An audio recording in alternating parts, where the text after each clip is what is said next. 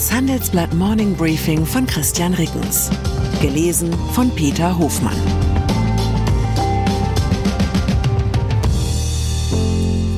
Guten Morgen allerseits. Heute ist Montag, der 26. Juni 2023. Und das sind unsere Themen.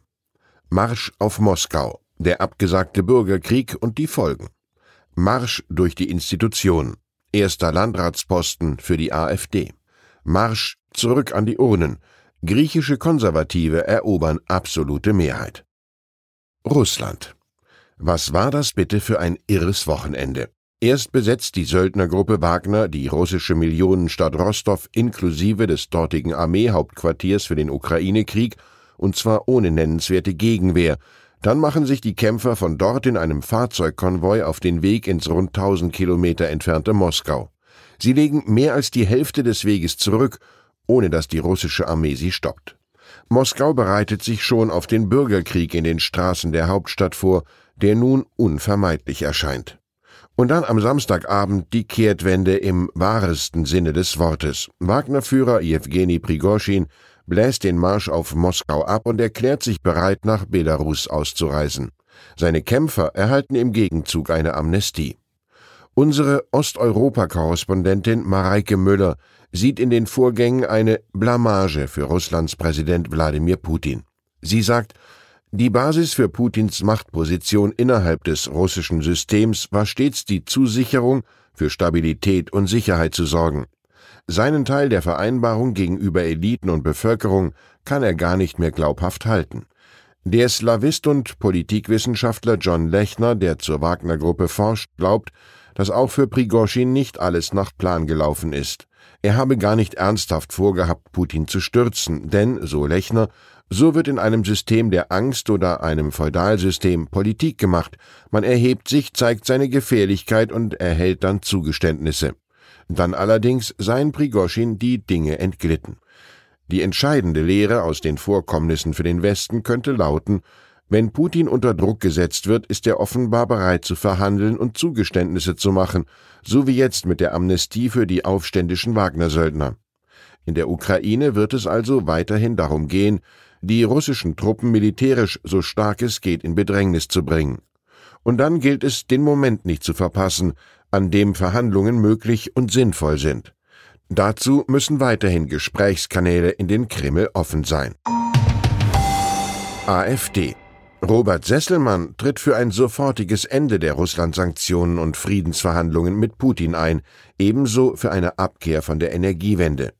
Sesselmann, Anwalt von Beruf, ist halt ein typischer AfD-Politiker. Künftig wird er den Landkreis Sonneberg in Thüringen regieren, als erster Landrat seiner Partei.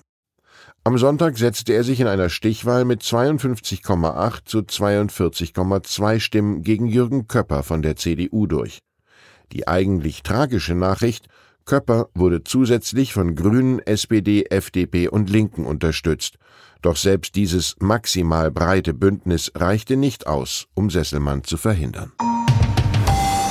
Griechenland. Noch eine Wahl, noch ein klarer Sieger. Der bisherige Premierminister Kyriakos Mitsotakis und seine konservative Nea Demokratia haben am Sonntag die Parlamentswahl in Griechenland mit deutlichem Abstand gewonnen. Es war bereits die zweite Parlamentswahl in Griechenland in fünf Wochen. Schon Mitte Mai hatte die ND die Wahl klar gewonnen. Sie verfehlte aber knapp die absolute Mehrheit der Mandate. Weil keine der in Frage kommenden Parteien eine Koalition bilden wollte, wurden Neuwahlen nötig.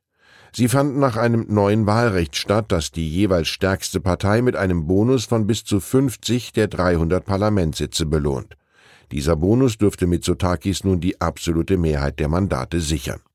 50 Extramandate für die stärkste Partei, das wäre mal ein Vorschlag, der richtig Leben in die deutsche Debatte um eine Wahlrechtsreform bringen würde. Und immerhin haben sie ja damals in Athen die Demokratie erfunden. Themenwoche in der vergangenen Woche habe ich einen kompletten Arbeitstag damit verbracht, insgesamt 1156 Sätze wie diese vorzulesen.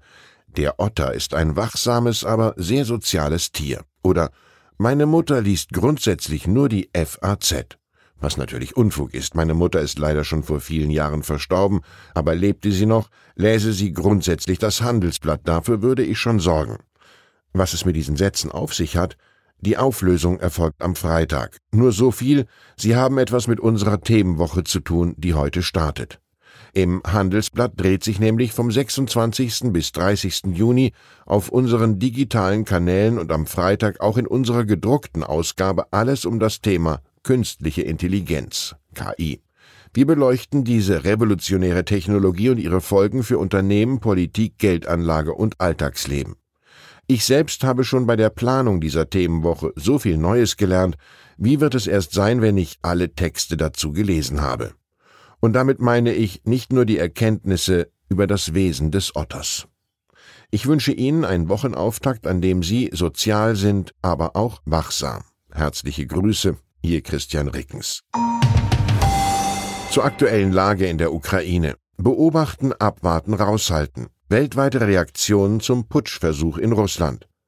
Die westlichen Staaten beobachten die Situation in Russland genau. Für heute ist ein Treffen der EU-Außenminister in Luxemburg geplant. Russland setzt Luftangriffe fort, mehrere Tote in Kiew. Die russische Luftwaffe hat in der Nacht zum Samstag weitere Angriffe auf die Ukraine geflogen. Bei einem Raketeneinschlag in Kiew wurden in den Morgenstunden drei Menschen getötet und acht weitere verletzt. Weitere Nachrichten finden Sie fortlaufend auf handelsblatt.com/Ukraine.